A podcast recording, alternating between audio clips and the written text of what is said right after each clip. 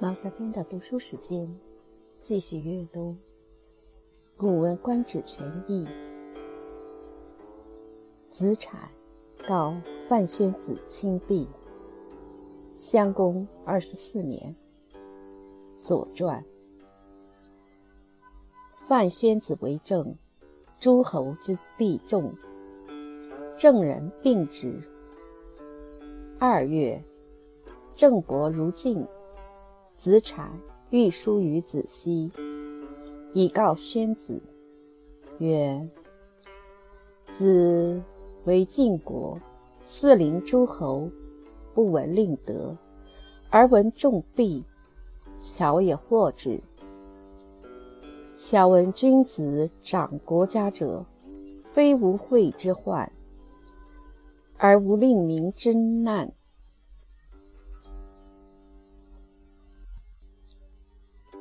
夫诸侯之会聚于公室，则诸侯二；若无子赖之，则晋国二；诸侯二，则晋国坏；晋国二，则子之家坏。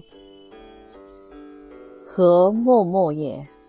将焉用惠？夫令民。德之与也，德国家之基也。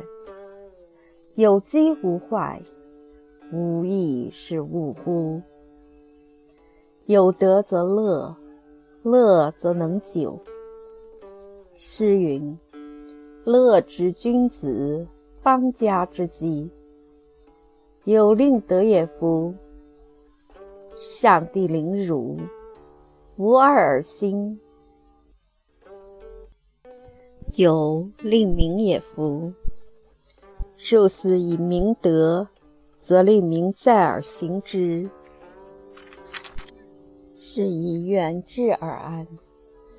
吾宁使人为子，子是生我，而为子敬我以生乎？相由耻以焚其身，惠也。宣子曰：“乃亲辟。”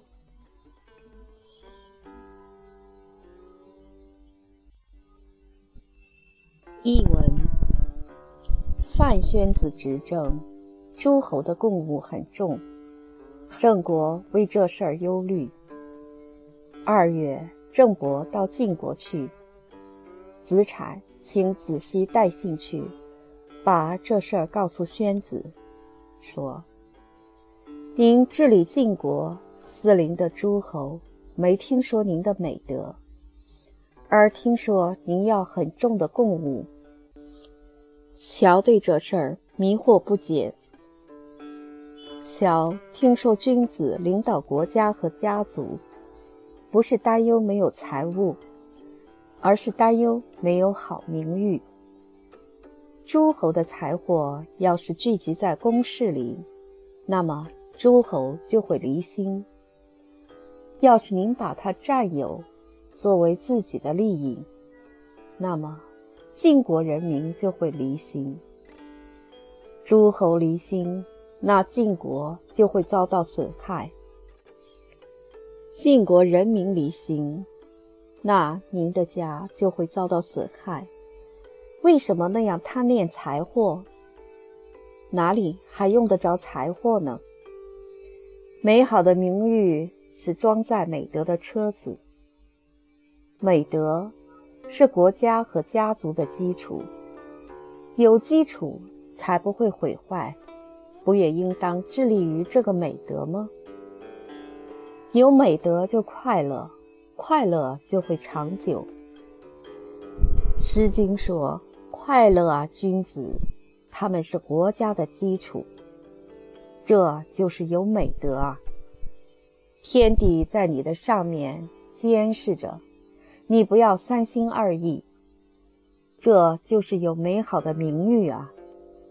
用宽宥谅解的精神来发扬美德，那么美好的名誉就能像车子一样装载着美德传播出去。